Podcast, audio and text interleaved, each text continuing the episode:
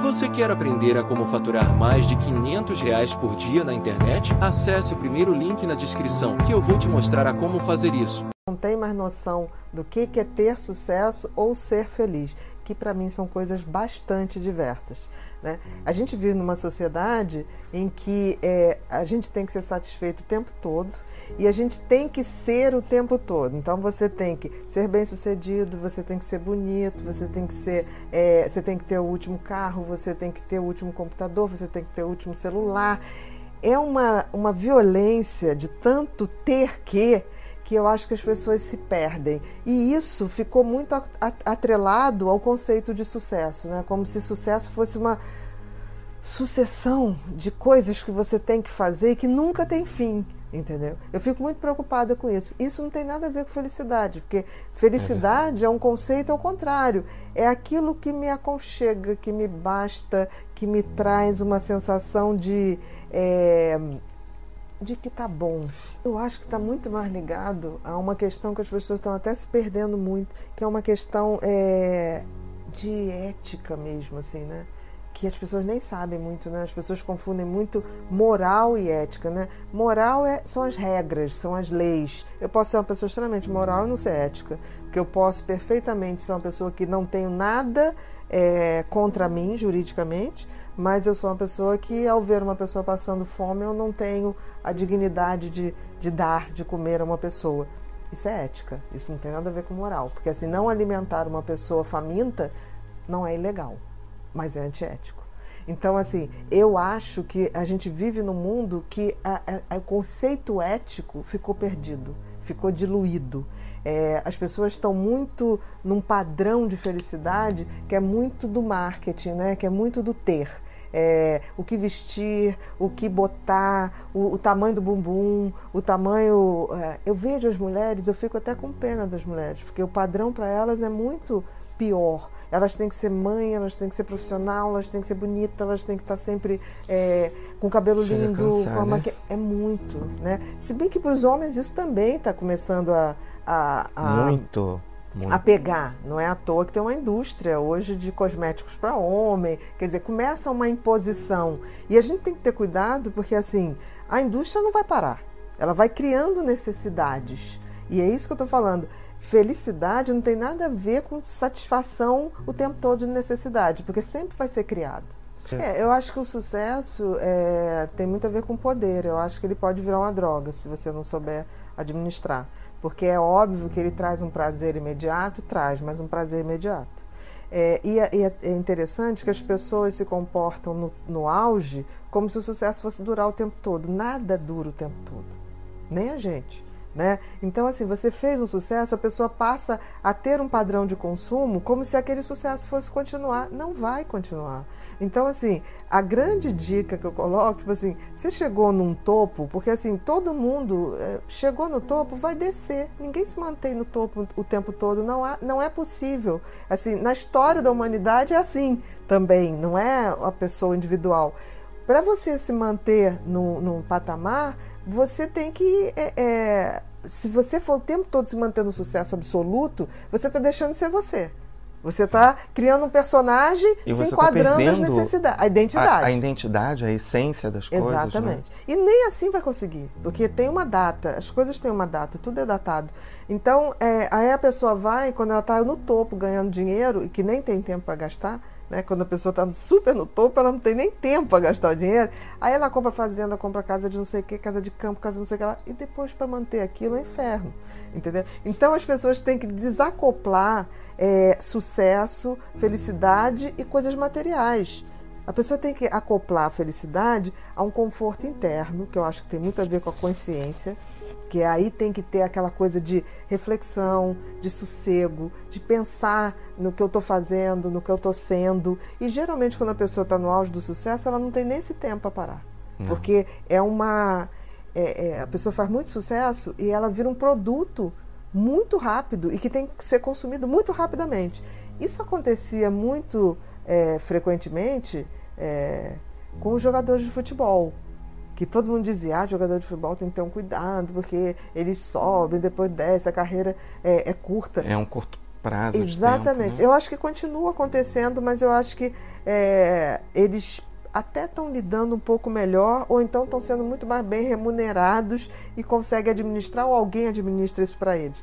Mas, assim, eu acho que isso está acontecendo em todas as carreiras. E não é à toa que é, o que está acontecendo hoje, o índice de depressão e suicídio subindo é, de uma forma epidemia. Né? Ano passado, 2017, foi o ano que a Organização Mundial de Saúde dedicou o ano à prevenção do suicídio e o combate à depressão.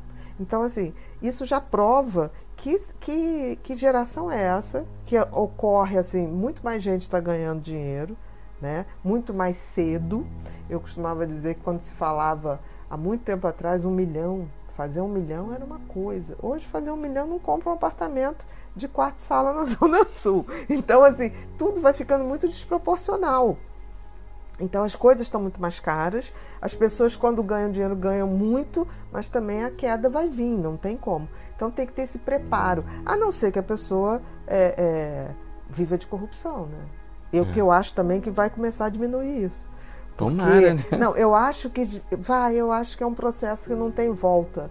Né? Você vê as pessoas sendo presas. Outro dia eu estava vendo um, um ex-diretor da Petrobras que devolveu 246 milhões para ele devolver 246 milhões, ele ter roubado muito mais. É incalculável. Isso seriam cifras incalculáveis ah, quando a gente tinha 20 anos. Falar em um milhão já era uma barbaridade. 246 milhões era muita coisa. Então, assim, eu acho que alguma coisa está mudando. Eu acho que as coisas estão começando, as pessoas estão começando a ver assim que todo ganho tem um preço. Não é. tem jeito. O dinheiro muito fácil, ele vai ter um, um preço. Não existe essa, essa coisa que nunca vai pagar vai pagar. Yes. É, é, eu costumo dizer é, que tudo na vida tem um preço. E a gente sempre vai ter que é, ter isso muito claro e ver o que a gente está disposto a pagar. E, e, a gente sempre tem que ver o seguinte: gente, as escolhas que a gente faz vão despertar os deuses que vão nos iluminar ou os monstros que vão nos assombrar. Aí a escolha é nossa. É, honestidade interessante que assim, honestidade tem muito a ver com sinceridade. Né? Sinceridade é sem cera, sem máscara. Né? E só uma pessoa sincera pode ser honesta. Concorda? Então eu diria que a sinceridade tem mais a ver com você é, não mentir para você e para os outros. E a honestidade é agir com essa sinceridade. É a ação da sinceridade. Eu acho interessante porque, assim, tem muitas pessoas que falam assim: você está duvidando de mim, você está duvidando da minha honestidade.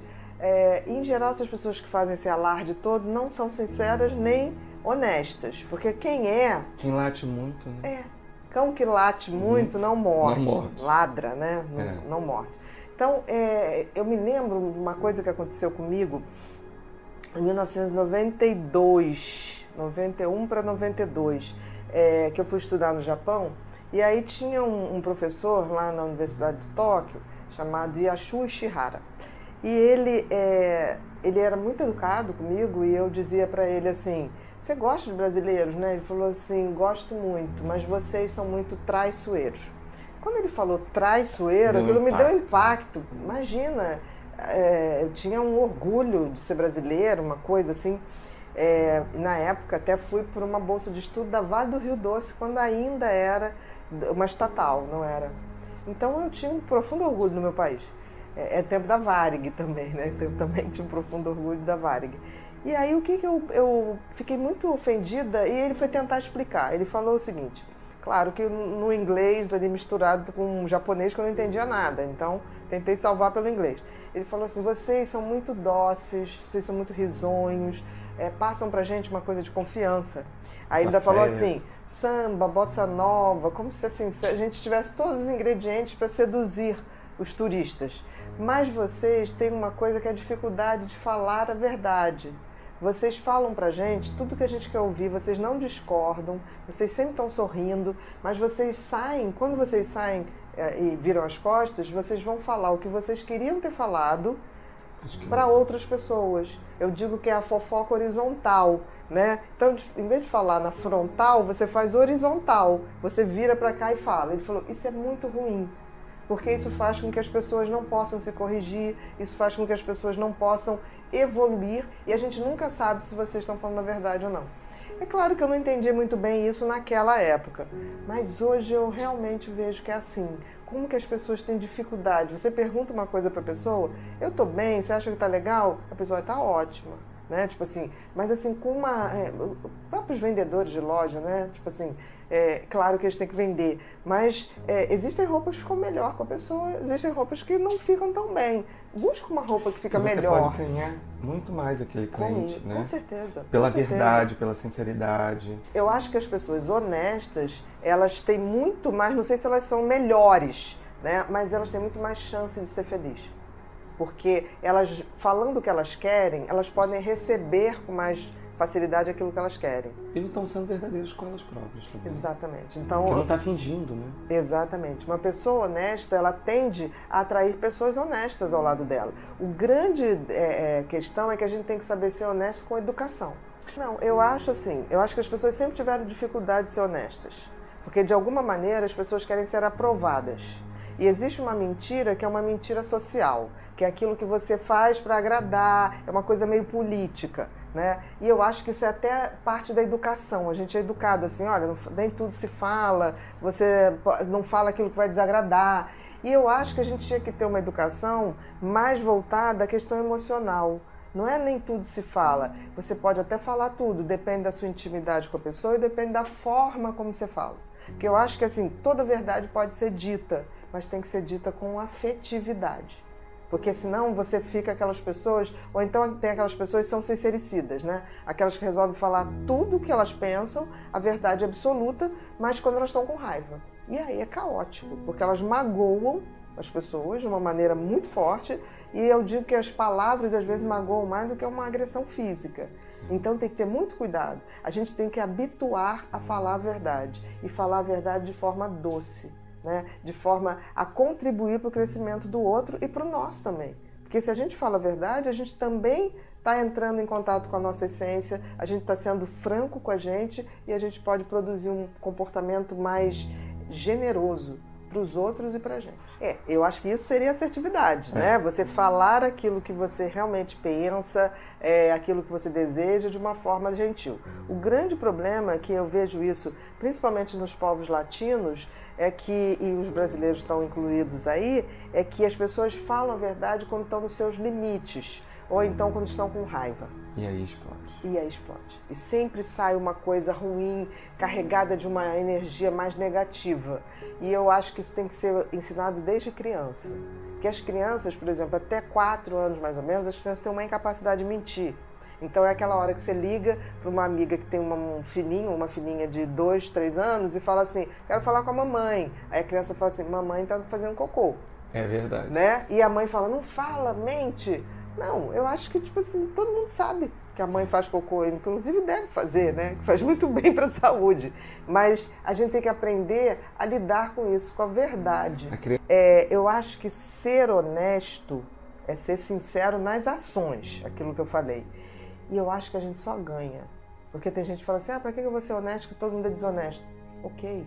As pessoas têm que entender que a gente não faz o que tem que fazer por causa dos outros, a gente faz pela gente é né, pela nossa essência. E aí é um compromisso que a gente tem de, de eu diria até é, transcendente, está é, tá ligado à nossa dimensão espiritual, não está ligado a, a, uma dimensão só terrena. Né? Então, eu acho que as pessoas têm que aprender a ser mais sinceras, a ser mais honestas e, e, fazer isso de maneira afetiva. Primeiro, assim, eu acho que a gente fala muito, ainda mais nós médicos ou psicólogos, a gente sempre fala da não saúde, né? A gente é, fala do estresse, do medo, da ansiedade, da depressão. E aí a gente começa a ver, tipo assim, a gente tem que começar a falar também do contraponto disso, né? Porque uma das coisas que a gente busca é tirar o quadro clínico, né? É, é superar isso. E aí foram feitas várias pesquisas é, já há um tempo do efeito exatamente dessas três palavrinhas, dessas três ações: empatia, gentileza e compaixão na saúde não só mental. Começou como uma pesquisa de saúde, saúde mental, mas na saúde também. física, até porque a mente acaba comandando tudo. Então, se detectou algumas coisas interessantes. Por exemplo, primeiro diferenciar. Empatia é só aquela questão de eu me botar no lugar do outro. Mas empatia é só empatia. Por exemplo, se eu não tiver a compaixão, eu não entro em ação para mudar aquilo. Porque eu posso ter muita empatia, mas eu não estou ajudando ninguém. Eu posso me sensibilizar, sensibilizar com a dor do outro, mas não fazer nada para que o outro mude. Então, por exemplo, a compaixão ela já tem uma, uma, uma postura de ação. É o que, que eu vou fazer para mudar aquilo. E a gentileza é um bracinho da, da compaixão. É como se intermediário. Eu faço uma coisa não para mudar, mas para tornar a vida daquela pessoa um pouquinho melhor. A gentileza eu posso te dar uma flor, eu posso te dar um abraço, eu posso te dar um beijo. Não necessariamente um eu vou um sorriso, não necessariamente eu vou tirar você de uma situação ruim, mas eu vou dar um pouquinho de luz naquele dia. E aí foi tão interessante porque a gente viu o seguinte, que essas é, compaixão, empatia e gentileza têm caminhos diferentes no cérebro, tem neurocircuitos diferentes. E são coisas que têm que ser treinadas, porque são coisas muito recentes no ser humano. Os nossos circuitos ligados à nossa sobrevivência, à nossa evolução como espécie, sempre foram o contrário. Foi de competitividade, de violência, de ocupar espaço, de fazer, é, competir com outro, de comida, de buscar comida, de buscar abrigo. Tudo oposto a isso, né? Porque como é que eu estou disputando um território com você? Como é que eu posso ser gentil, ser empático com você ou ter compaixão. Era impossível. Mas nós estamos marcados ainda, os nossos circuitos mais marcados são os circuitos da sobrevivência. Por isso, tanta gente adoecendo de medo, né, de depressão, disso tudo. O que a gente viu é que os outros circuitos mais recentes, que não são tão marcados, podem ser treinados. Como é que eu treino, por exemplo, é, compaixão? Você pega qualquer pessoa, eu penso agora numa pessoa que eu amo. Você pode pensar. Pensou na pessoa que você ama? Pode ser qualquer pessoa em qualquer nível de amor. Uhum. Você agora vê essa pessoa sofrendo. Nossa. Ok? O que, que você vai fazer para tirar essa pessoa desse sofrimento? Eu vou tentar estar tá ali próximo dela e dar um carinho, um afeto. Você está sendo gentil, mas o que, que você vai fazer para mudar isso?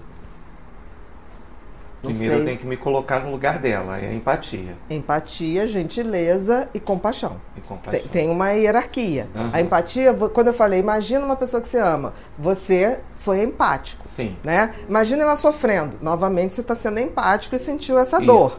Agora, você pode fazer isso tudo e a pessoa continuar ali. Na gentileza, eu vou lá, vou dar a mão.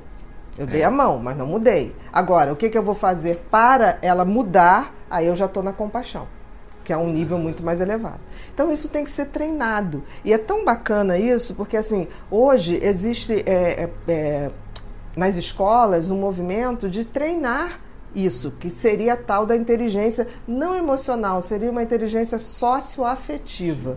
Porque emoção é só identificar uma emoção, mas é uma coisa mais abrangente. Então, você treinando crianças desde muito cedo a ter empatia, gentileza e compaixão, você automaticamente está diminuindo a probabilidade daquelas crianças desenvolverem transtorno de ansiedade, depressão, porque os circuitos ligados ao medo, à ansiedade e o adoecimento pela depressão, pelo excesso, desses dois é muito mais instintivo, está muito marcado para gente. O que não está marcado tanto, porque a gente só começou a ter casa onde morar, comida farta, vai no supermercado e pega há muito pouco tempo na história da humanidade. E isso faz com que esses circuitos desses sentimentos mais generosos ainda precisem de treinamento. Mas o que, que a gente está fazendo? A gente evoluiu, mas não estamos treinando isso porque as pessoas evoluíram, aí estão competindo, ao invés de. Tem comida para todo mundo no mundo. A verdade é que o, alguém quer comer o bife com ouro, né? temperado com ouro. Aí não dá. Porque aí eu, eu quero muito mais, eu estou competindo quando não era mais para ter competitividade. Porque a gente já está no nível que não precisava estar tá competindo a, entre a mesma espécie. Nós somos da mesma espécie. Competir com o outro, entendeu? Olha, eu não sei se é da escola. Eu acho que isso é um movimento que todo mundo tem que fazer. Eu acho que da escola é porque você pega as próximas gerações. Mas a gente também tem que fazer isso. Por exemplo, é, as pessoas podem falar assim, mas meditação faz bem? Claro que faz bem. Mas a meditação, ela só me esvazia. Ela faz com que eu tenha um momento de paz. Mas ela não me faz ir no movimento do outro, ela não me faz ter empatia, ela não me faz ter compaixão, ela não me faz ser é gentil. É Porque tem muita gente que medita, medita, medita e faz barbaridades com os outros.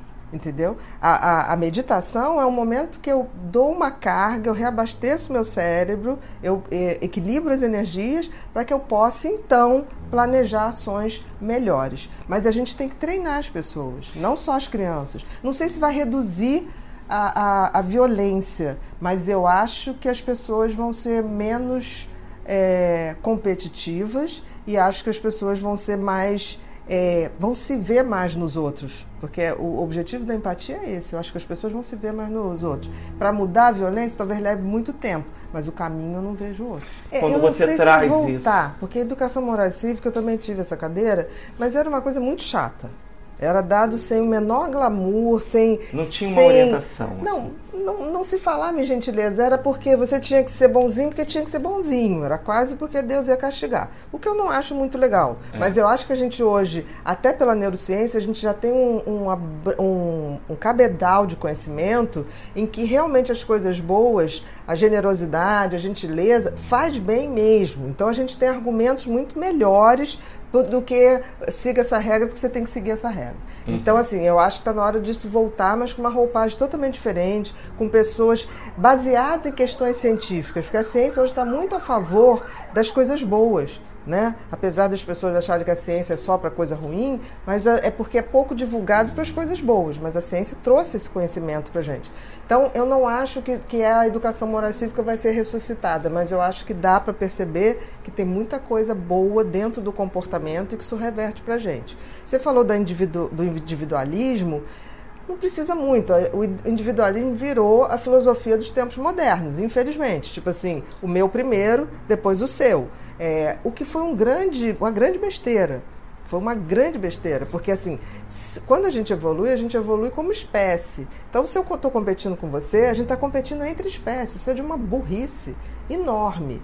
Né? Então, assim, voltar essa questão, e se a gente lembrar que o que acontece com você, o que acontece com o outro, que todos nós somos de um mesmo grupo e tudo que a gente faz tem consequências no outro e em mim, a hora que a gente reconectar essa questão, que a gente está no universo e o universo está na gente, aí a coisa começa a mudar que falta essa nova visão, é uma visão da inteireza das coisas. As coisas, nós somos inteiros, nós não somos fragmentados. Não adianta você se dar bem pra, porque eu vou me dar mal.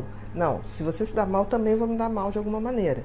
É essa integra integralidade das coisas que começa a ter que vir para a mesa. E aí eu acho que não só a neurociências, mas a, a física quântica vai trazer isso para a gente. Isso não é compaixão, né? Não, claro que não. Por exemplo, é aquele velho questionamento, né? Um jornalista, um repórter, está diante da guerra, vendo uma pessoa morrer. Ele continua filmando? Ele fotografa ou ele faz alguma coisa para evitar? Isso é um questionamento histórico. É, eu não conseguiria ficar filmando uma pessoa morrendo. Agonizando. Talvez eu possa até tenha, tenha a meu favor essa questão, porque medicamente eu sou um bicho treinado para salvar a vida. Eu fui educada assim, eu fiz uma profissão assim. Então eu não conseguiria mesmo. Certamente eu jogaria a máquina para algum lugar para não atrapalhar. Mas isso me questiona, porque hoje as pessoas fazem isso depois postam, porque aquilo dá um X de like.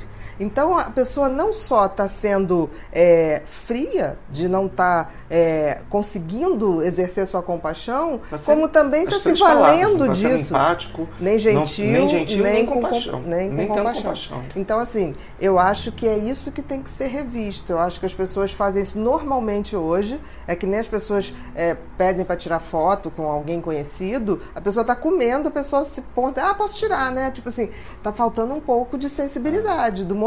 Acho que pode tirar foto, mas deixa a pessoa acabar de comer, deixa a pessoa acabar de engolir. Então, assim, essas gentilezas, sabe? Tá faltando a coisa do poeta gentileza. Gentileza gera gentileza e a gente tem que treinar porque eu acho que as pessoas e com esqueceram. a gente vai ter uma saúde física e mental muito Mas muito grande. Além do que, fazer uma gentileza dá um tesão. Eu tenho tesão pra ser gentil.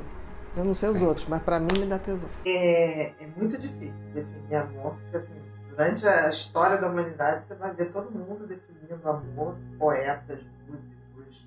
É, posso dizer assim que a gente vive uma fase musical que fala muito de paixão e pouco de amor, que é a tal da sofrência.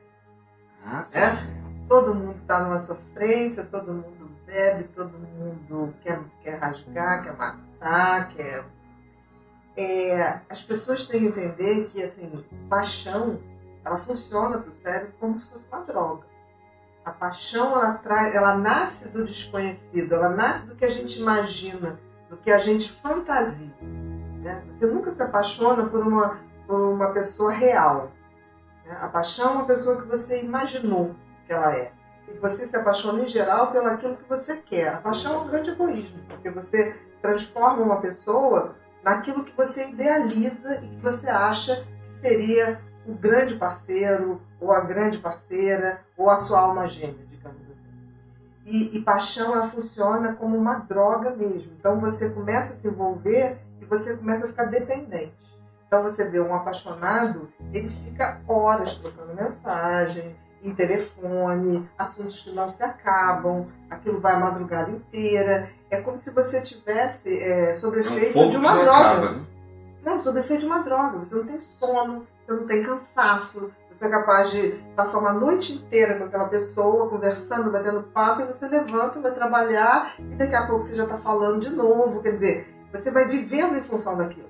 Você acha que a pessoa é a melhor pessoa do mundo, que você não vive sem aquela pessoa. Fica muito no impulso, né? É muito no impulso, mas assim, e, e faz uma coisa imediata que é o apego. Né? A paixão ela traz uma dependência que você precisa do outro para estar bem. Você não consegue mais ficar bem sem estar com o outro.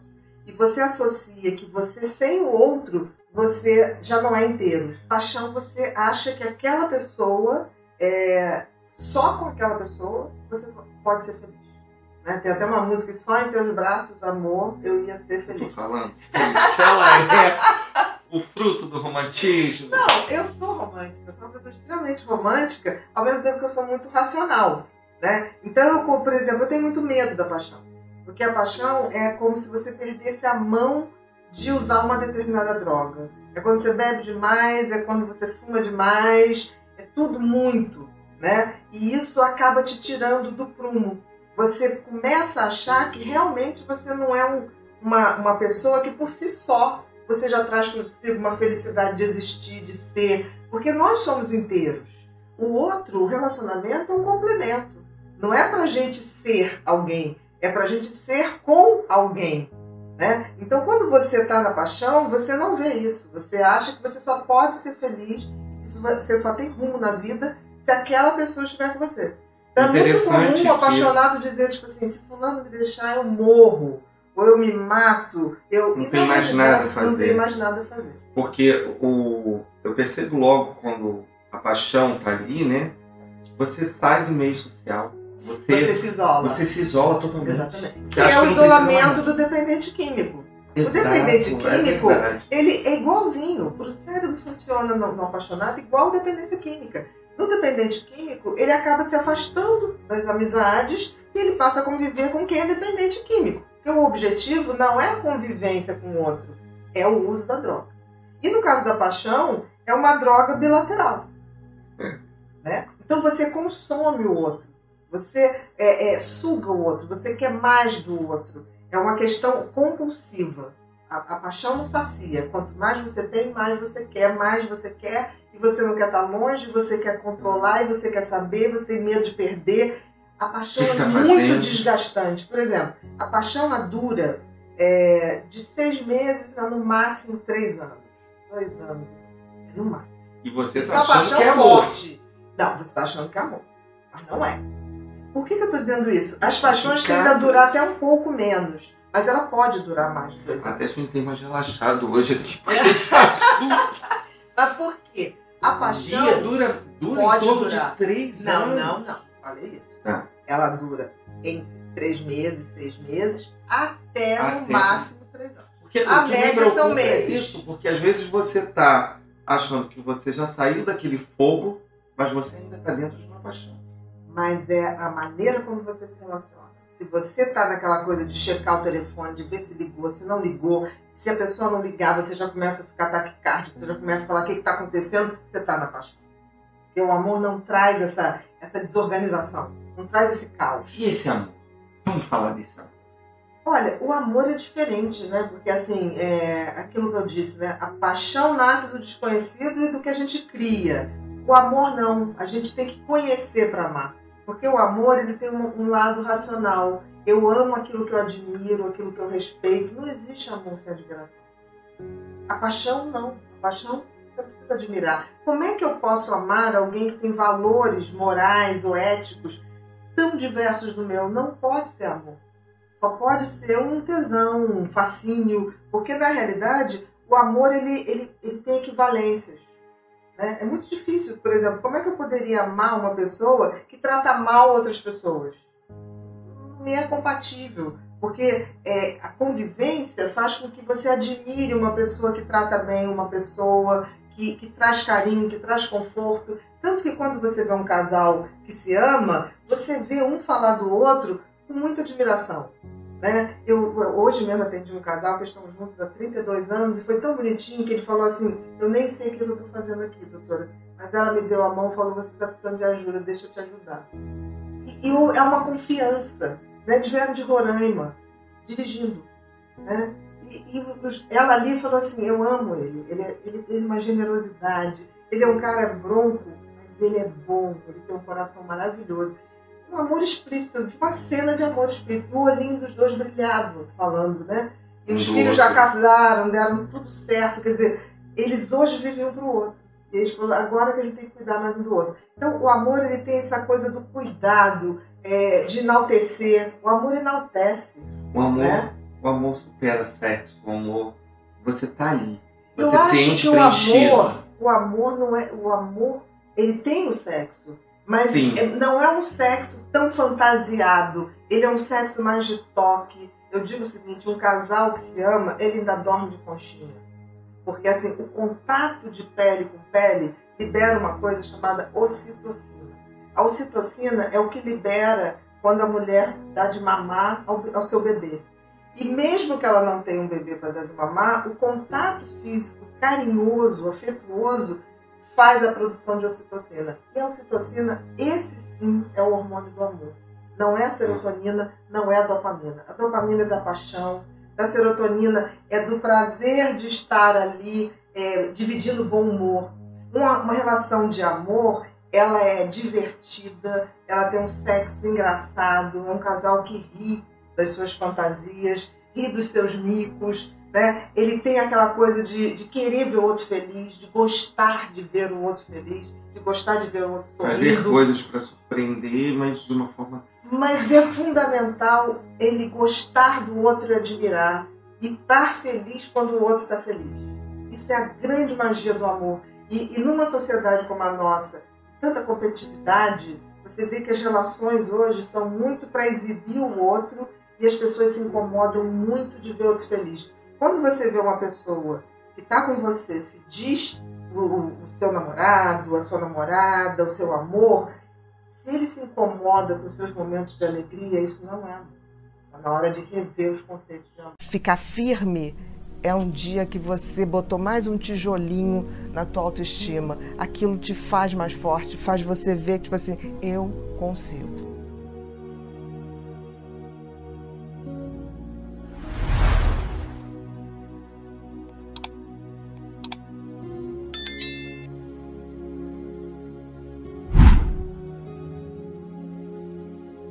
Acho que frustração é toda vez que a gente imagina ou idealiza alguma coisa e essa coisa não sai exatamente como a gente queria, a gente tende a ser frustrado por isso. É, a frustração, eu acho que ela é muito importante, ela está ligada à nossa capacidade de, resili de resiliência, à nossa capacidade de transcender e até de evoluir.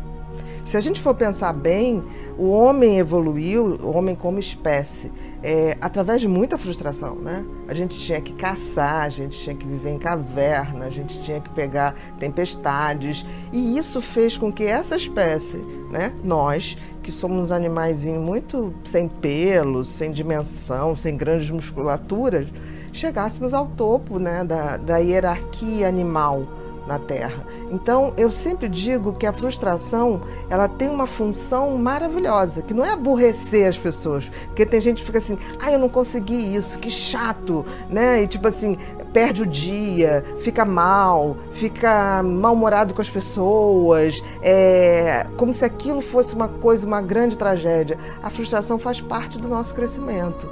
Eu não sei é se as pessoas se dão conta disso. Eu acho que a frustração no mundo que a gente tem tudo à mão, né? Por exemplo, hoje você tem a geladeira digital que avisa o supermercado que você está sem alface. Você tem é, uma casa tecnológica, ela é toda, é, ela é toda controlada é, por, um, por um iPad, por, né, por mecanismos. Você tem as fechaduras eletrônicas, tudo muito digital. Luz, né? o acender próprio... de luz. Quer dizer, então assim, é um mundo tão é, de conforto que o nível de frustração física que nós tínhamos quando estávamos lá na idade primitiva, ela praticamente zerou, né? É, de uma forma geral. Estou falando das pessoas que é, têm mais acesso a essa tecnologia. Mas até as pessoas de um nível financeiro mais baixo também hoje é, têm um produto, têm alimentação muito fácil, apesar de não ser muito nutritiva, mas muito fácil no sentido de botar num forno, botar no micro-ondas e, e resolver ali. Tudo muito prático. Então eu acho que de alguma alguma maneira as novas gerações elas não lidam bem com a frustração. Não, isso, isso eu acho que é uma das coisas que é, mostra como é que nós não estamos preparados para essa vivência tão intensa virtual, né? Porque na realidade tem pessoas hoje que se relacionam ou meses ou até um ano sem nunca ter estado com uma pessoa e chama isso de uma relação. Eu não estou dizendo que não seja uma relação, mas uma relação de verdade ela requer pele, ela requer contato, é, é o contato contato físico, e talvez o abraço seja o maior é, instrumento desse contato físico, que desperta muitos afetos, que faz a produção de vários hormônios, e principalmente a ocitocina, que é o hormônio do amor. Né? Como produzir esse hormônio se eu não tenho esse contato físico? Então é muito difícil a gente é, é, falar em relações virtuais como se elas fossem reais. Falta a vivência. Você e nessa é onda, eu não sei se é carência ou se é um uma era que a gente está vivendo, né? Numa era em que as pessoas têm pouquíssimo tempo e então vão para os aplicativos para não perder tempo para conhecer pessoas. Eu acho que está se perdendo essa coisa da sedução, essa coisa do toque de mão, essa coisa da troca dos olhares. E quando não tem isso, não tem esse contato real, as pessoas passam a idealizar. E, em geral, o ser humano idealiza aquilo que ele quer, né? Aquilo que ele, ele tem como uma pessoa perfeita. E quando ela entra em contato real com essa pessoa, depois de um tempo, ela se frustra profundamente, porque assim, nós não somos perfeitos e o, o verdadeiro, a verdadeira relação, o verdadeiro amor, ele está justamente nisso, né? Da gente ir vendo as imperfeições do outro e mesmo assim gostando daquela pessoa. O amor nasce desse conhecimento, desse contato diferente da paixão que nasce do desconhecido. Eu desconheço, por isso eu me apaixono.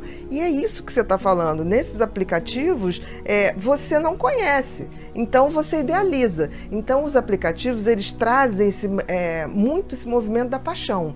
E você vê que é uma garotada que se apaixona muito fácil é, e se frustra também muito fácil, né? Então recebe um não ou a pessoa não é aquilo que ela imagina, essa pessoa muitas vezes é, é, é entra em depressão ou quer morrer ou quer se agredir, se autoagredir. Então a gente tem que estar muito atento porque assim alguma coisa está errada.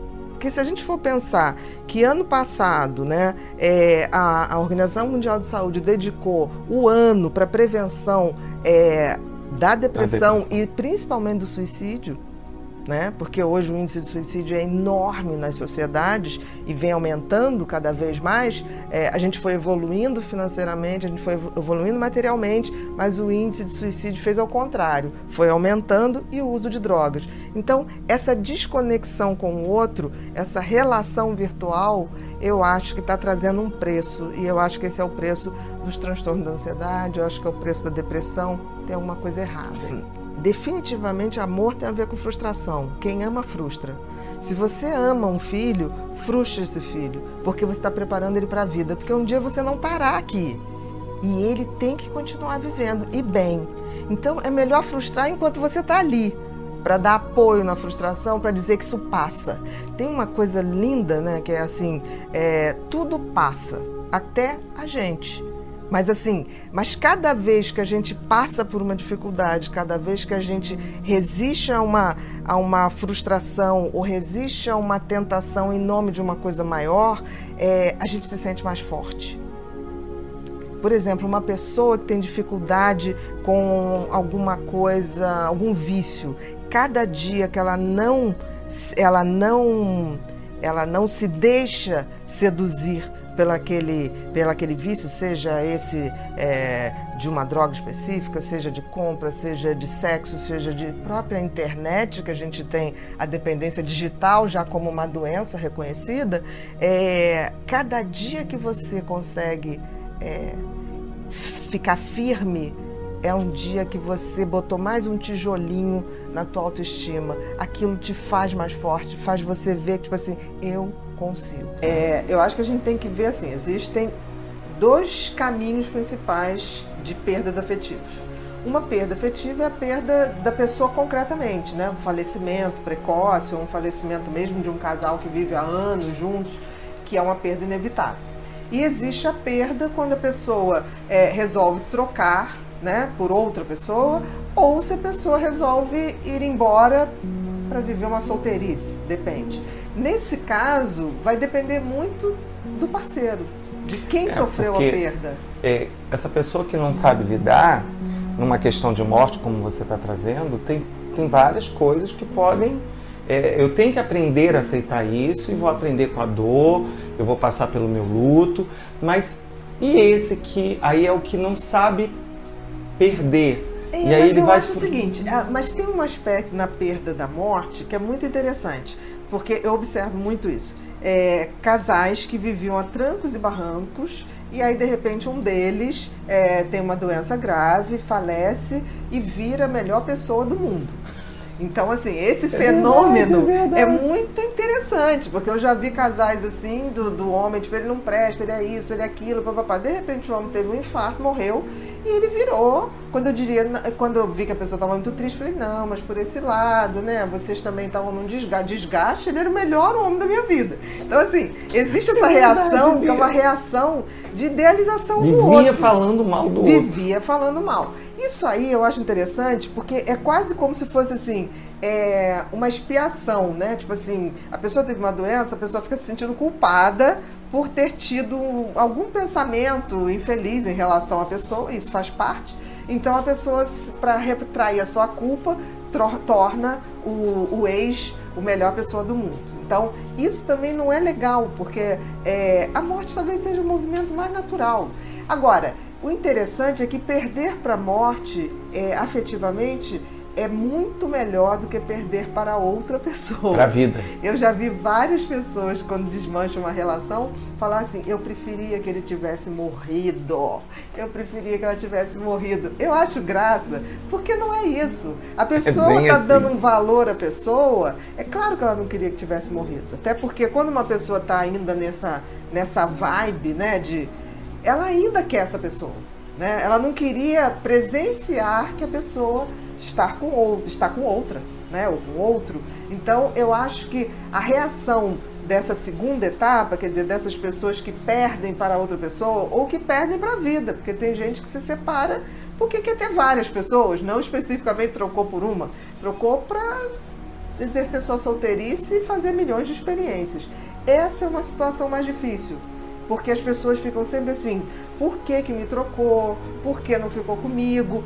E aí você tem que dar conta que é, é a escolha da pessoa, não é sua. Né? Em algum momento, dependendo. E se culpa? Eu acho que é, eu acho que a raiva vem na frente. Eu acho que quando uma pessoa é trocada por outra, ela primeiro vai para a raiva. Na raiva não, não, a pessoa não reflete, não, não tem culpa.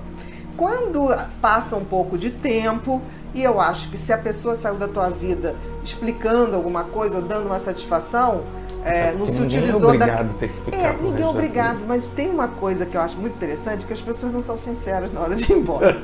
tem aquela velha história E é onde começam as confusões, porque aí vai Começa, porque a pessoa fala assim, tem uma coisa que eu acho, gente, ninguém devia usar esse tipo de, de- de- de discurso, porque eu não aguento mais ouvir os pacientes falarem disso. O discurso é assim, olha, eu amo você, eu queria muito você, mas você merece uma pessoa melhor. Isso é horrível, porque isso dá uma sensação de tipo assim, gente, eu sou tão maravilhosa, por que, a pessoa está indo embora? A pessoa está indo embora porque está de saco cheio, porque quer, quer fazer farra, seja lá o que for, pode ser o argumento mais infantil, mas é importante falar a verdade. Porque quando o outro vai embora, porque você é lindo, é maravilhoso, mas eu, eu, eu, você merece uma pessoa melhor, esse tipo de discurso, a pessoa sempre fica numa esperança de que você vai voltar entendeu? E não vai, né? Então eu acho que as pessoas têm que ser muito claras para não ficar essa- esses vínculos mal Não resolvidos. precisa magoar, mas Não. seja verdadeiro, né? Mas a pessoa pode ser verdadeira, porque quando uma pessoa diz estou indo embora porque você merece uma pessoa melhor, 99,9% das vezes é assim, olha, acabou, não é mais do jeito que eu achava que era, e eu tô a fim de dar outros voos, fazer outras tentativas. Eu posso me arrepender? Pode. É, pode ter achado que não devia ter feito? Sim. Mas é o preço que vai se escolher. As escolhas, vo- você sempre tem um preço. Né? E aí as pessoas têm uma sensação de que ser livre é de graça. Não é. A liberdade você tem que ter essa coragem para, tipo assim, não, pode ser que eu esteja fazendo uma grande besteira em te deixar. Mas eu preciso viver o que eu tenho para viver. Se você vai estar lá esperando depois, pode ser que não. Mas esse é o preço da liberdade. Por isso que eu estou dizendo, a gente tem que parar e ver que a única pessoa que vai estar com a gente até o final de tudo é a gente mesmo. Então, assim, depende muito de como essa pessoa lida com a sua companhia. As pessoas que eh, lidam bem em estar sozinhas são pessoas que, em geral, são mais sinceras e têm uma, uma resiliência com a Ah, vida. então eu sou um pouco mais sincero, porque eu adoro ficar sozinho. Não, mas eu acho que a gente não tem outra saída para sinceridade, porque hoje eu vejo muita confusão. é, hoje tem muito desrespeito também, né? Tem gente que desmancha por WhatsApp, tem gente que é, é, começa uma relação pelo Tinder, mas desmancha é, no Face. Quer dizer, que coisa é essa, né? Que, que afeto é esse, né? Porque afeto é aquela pessoa. coisas, não, né? afeto, afetividade é uma pessoa que me afeta. Me afeta no sentido de mexe comigo. Como é que eu posso ter uma pessoa que me afeta e eu desmancho publicamente numa rede social? Então eu acho que a gente está, acho- o pior que seja, eu acho que a verdade tem que ser dita, não para magoar, não para ofender, do tipo, tô te largando porque você era um chato, um pegajoso. Não, não é isso, mas tipo assim, eu adoraria sentir o que eu sinto por você, sentia por você no início, mas mudou, tenho carinho, tenho respeito, mas não é mais amor. Ninguém, ninguém mesmo, né? Assim, ninguém é obrigado. E em geral, tem umas regras nas relações afetivas que em geral quem dá mais é que acaba recebendo menos. Mas isso também é, é um privilégio. Quem dá mais é porque tem mais para dar. Estou falando em disposição de afeto, estou falando até em financeiro, financeiramente mesmo. Mas na hora da saída parece que aí a pessoa vai fazer uma contabilidade. Amor não é matemática. O grande problema é que as pessoas no término, as pessoas elas vão fazer a contabilidade do que deram. E aí é horrível, porque na contabilidade, na hora de juntar, só se contou o tanto que um afetava o outro, quanto era bom estar com o outro, só se fez uma contabilidade de afetos reais. E na hora de ir embora se faz contabilidade de lata de lixo. Eu É já vi verdade. gente se separando, contando a lata de lixo, isso aqui é meu, eu comprei isso aqui. É feio. Não sabe nem pra quem, onde vai deixar não, mas não troço. pode deixar com o Mas outro. não pode deixar com o Se outro. você tem o privilégio de ter condições de deixar tudo, deixe. Porque assim, você vai refazer sua vida. Olha, foram trabalhar. poucas as minhas experiências assim, mas eu pago pra não me aborrecer. Eu não sei se é pagar, porque é, não é pagar no sentido de dinheiro. Eu acho que todo término é, é uma frustração.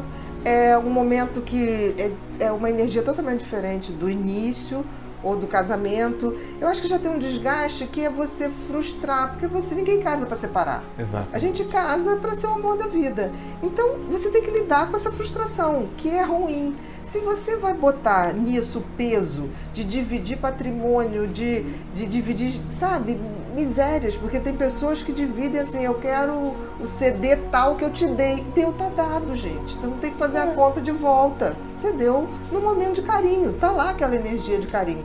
Então, assim, isso, se puder evitar essa discussão, essa coisa, porque a gente refaz a vida. Outra coisa, jogar fora. Jogar fora tudo. Ah, não quero mais, vou jogar tudo fora. Eu acho que se for para doar para alguém que vai fazer bom uso, se for uma caridade, uma generosidade, ok, não tem problema nenhum. Mas não como raiva. Que até É. você doar uma coisa com raiva não Vai faz com- bem para a pessoa que deixa-. Mas eu acho assim que a gente tem que ser mais generoso para acabar uma relação. Né? É não precisa a morte levar. Respeito, carinho, porque É. se aquilo de foi construído por- maneira, de aquela forma, pessoa fez parte dos seus sonhos. Então, em nome seu disso, crescimento, de tudo. com certeza. Se você não tiver a, a sabedoria de olhar e ver o que que aquela relação, mesmo terminando mal, te trouxe de aprendizado, você vai ser muito infeliz em todas as relações. Agora, se você conseguir fazer essa, essa reflexão do tipo, o que, que eu aprendi com isso, todas vão valer a pena. É, eu acho assim, que a gente tem que lembrar que a autoestima, ela é uma avaliação que a gente tem da gente mesmo. E se a gente for botar isso dentro da sociedade como um todo, é tão importante a questão, numa sociedade capitalista eh, liberal, a validação, você ter, valorizar qualquer coisa, patrimônio, eh, empresa, imóvel, é absolutamente importante. Que eles chamam o setor das empresas tem o tal do valuation. O valuation é quando você, por exemplo, uma empresa quer comprar outra, então tem um setor que vai ver qual é o valor de mercado daquela empresa. É, você vai comprar um imóvel, vai vender um imóvel. Tem também o valuation daquele imóvel. Então, isso perpassa toda a nossa sociedade ocidental e oriental também hoje.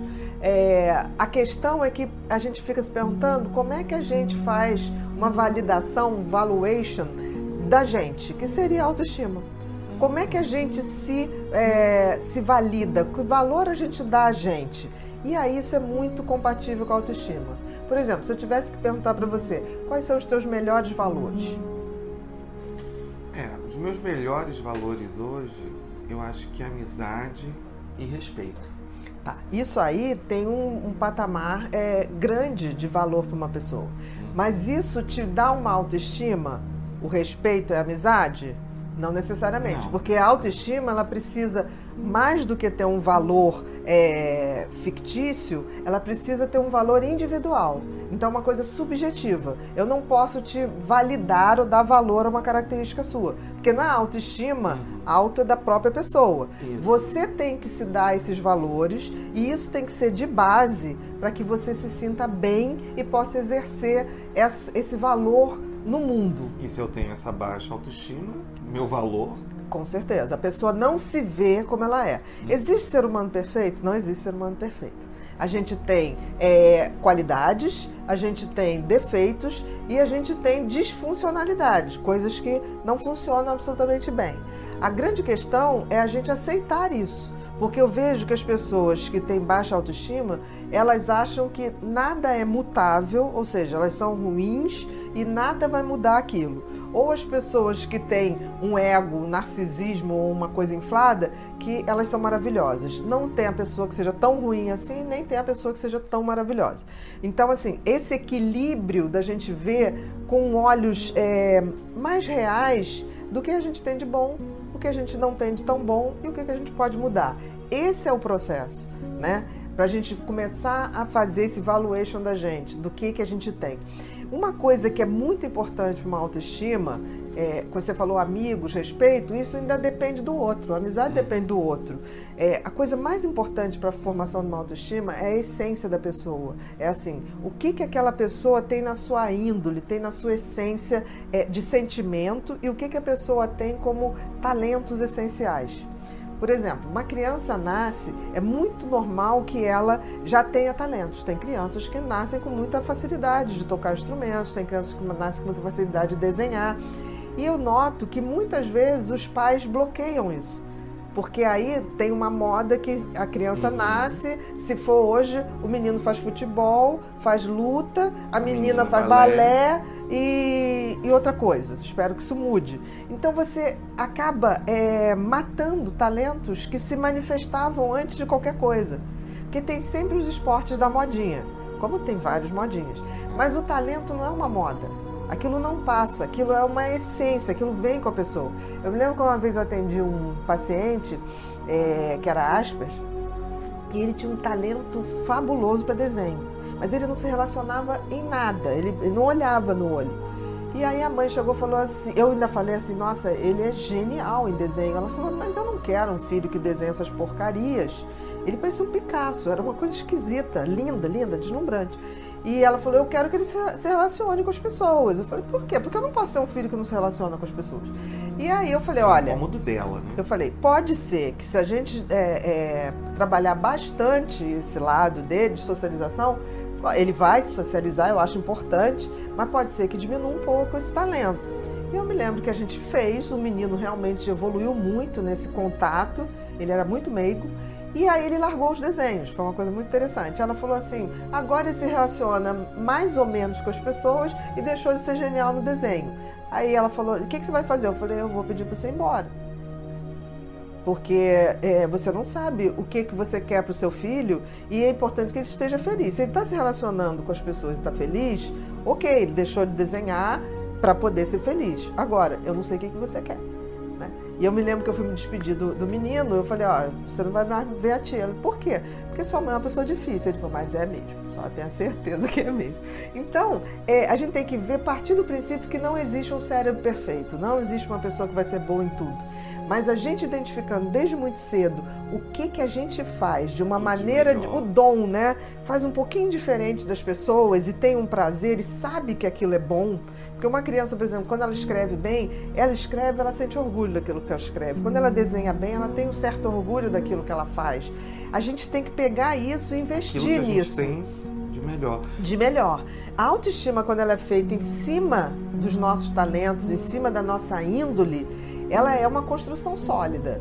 Quando não é feita assim, não vai. E você está falando, eh, me trouxe uma das coisas que a gente discute muito no, no, no Mentes Inquietas, principalmente falando de TDAH, é que a gente tem uma associação TDAH autoestima baixa. Né? E uma das coisas que você bate sempre é, é todo TDAH ele tem que despertar aquilo que é de melhor nele. E ele vai uhum. fazer aquilo com muito talento porque ele cresce. E eu acho que a grande dificuldade da autoestima no TDAH é porque a sociedade, eu não vou colocar nem só os pais, uhum. a sociedade, a escola em si, todo o processo dele é porque ele tem que ser igual a todos os outros. E isso faz com que a autoestima dele está sempre baixa, porque os amigos leem porque muito bem, fica, ou faz prova Porque ele fica bem. sentindo inadequado ele se acha sempre diferente. Por exemplo, uma das coisas que o TDAH tem é a criatividade. Eu me lembro que eu era muito criativa, eu escrevia tudo errado, porque eu sou disléxica também, né? Eu tenho TDAH e dislexia. E eu me lembro meu pai, professor de português, ele pegava a redação e só tinha vermelho. Aí eu me lembro que a minha mãe pegava e falava assim: interessante, a ideia é bonita mas você Ela... tem que melhorar. Eu me lembro que eu passei o tempo todo na minha cabeça, tipo assim, eu tenho boas ideias, mas não sei executar. Mas não tinha noção que eu tinha uhum. TDAH.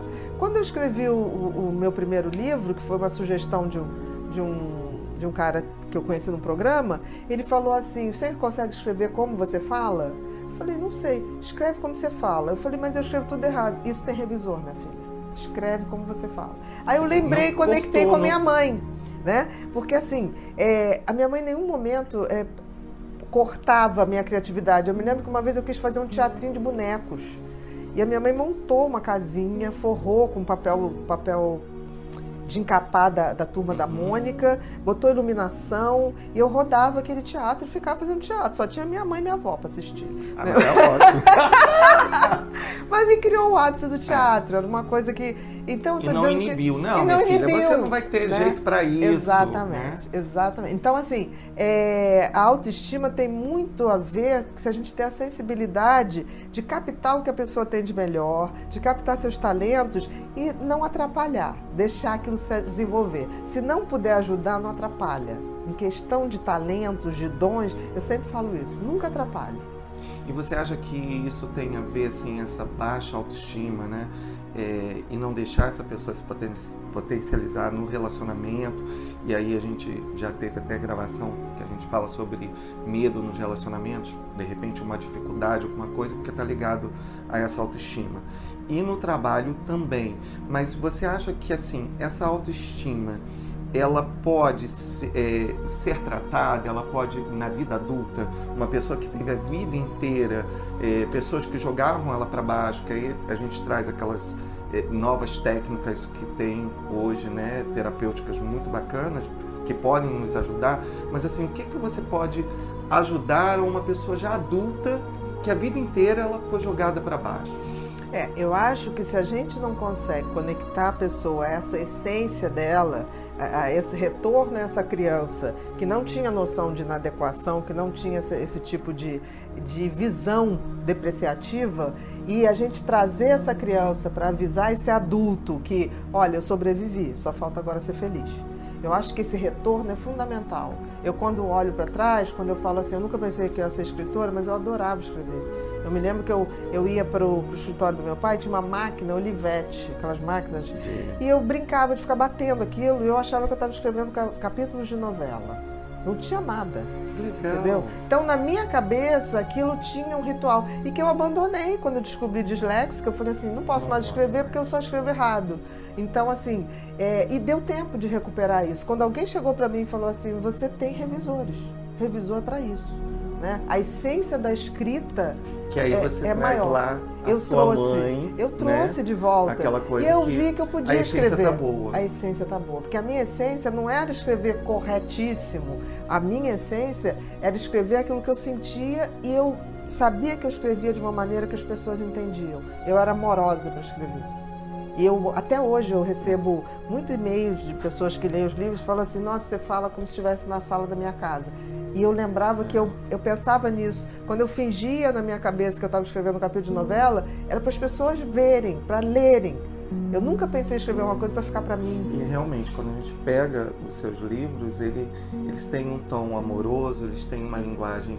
Você não faz livro para médico. Não, eu faço livro é, para as pessoas. É, é um movimento de generosidade. É tipo assim, é o que eu tenho para dizer, do jeitinho que eu posso dizer. Posso estar errada, né? É uma grande superação, né, Bia? É uma grande superação. Eu nunca pensei que eu fosse escrever. Então hoje, quando eu olho para trás e olho assim, 14 livros, eu falei, gente, eu nunca achei que eu escreveria um, nenhuma apostila. Eu achei que eu não era capaz de escrever nenhuma apostila. Então, assim, se a gente não resgata esses talentos essenciais, não se constrói autoestima em cima de, de palavras positivas. Ah, eu sou bom, sou bom, sou bom, sou maravilhoso. Isso não funciona. A única autoestima que é real é aquela que eu invisto nos meus alicerces. E todo mundo tem um talento, todo mundo tem um dom, vem no DNA. Seja lá quem nos criou, o Criador nos fez com alguma função e algum talento que para exercer essa função. E quando você fala isso, eu acho bem interessante que no mundo acadêmico, né, às vezes você vê pessoas com doutorado, pós-doutorado e tal, sabe muito, mas Sabe. não sabem se, se colocar.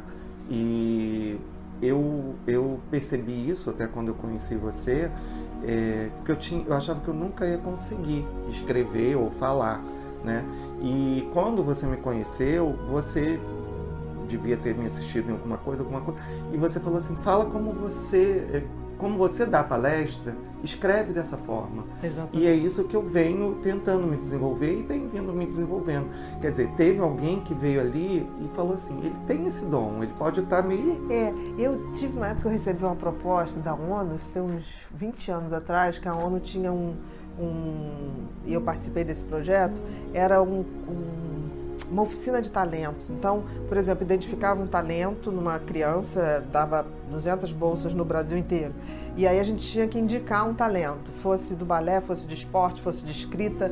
Eu é, não sei se existe esse projeto ainda hoje. Eu tenho maior vontade de fazer esse projeto assim mais amplo. Uhum. Eu adoraria ter um, uma, uma empresa que eu pudesse escolher talentos para investir. Eu acho uma bolsa de valores maravilhosa.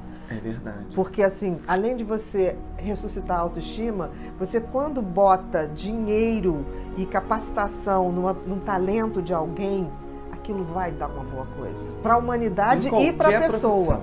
Qualquer, qualquer profissão. Qualquer profissão. E aí eu trago, para a gente ir finalizando, mas você é, pode falar muito bem disso que você já viu, o sorriso. Uhum. O Gari, né? É, aquilo assim, ficou marcado o Gari da Sapucaí. Minha, né? Tipo assim, pleno carnaval, o cara tá ali varrendo e ele transformou né, uma alegria aquele trabalho naquele dia e hoje ganha dinheiro com, com isso, isso, da palestra. Sim, sim, tudo. sim. Porque isso que é lindo, né? Tipo assim, ele não queria ser outra coisa, ele gostava de fazer aquilo, aquilo, e ele fez aquilo do jeitinho dele. Ele com deu, amor. ele imprimiu tesão, com amor e com, com alegria mesmo. Você olha pro sorriso, ele tá feliz de estar tá varrendo. Sorriso, né? Ele dança, mas ele varre. É. Quer dizer, as pessoas dizem, mas ele não, não, não varre, ele varre. Ele foi visto varrendo. Então, assim, seja onde for, a gente tem que deixar a essência da gente, o carimbo da gente. É isso que fica. É isso que fica tem outra fica, coisa. Então, é, é, a receitinha do bolo. O dom da gente. Dom da gente. Não tem autoestima que se construa em cima de, de coisas que não sejam verdadeiras, que é a essência da gente e os talentos e os dons que a gente já veio para cá. Senão a gente não tá, a gente está aqui para evoluir. E evoluir através dos nossos talentos. Se você não faz isso, você nem cumpre a função é, que a vida te dá. Essa é a grande dica que você deixa, então. Com certeza. Nunca deixe que alguém venha e se meta em cima do que é o seu talento, para você e ser se, outra coisa. E se você se perdeu no meio do caminho, tem uma hora que você vai Faz resgatar essa criança e lá já existiu o teu talento essencial. Eu já escrevia sem saber que eu escrevia.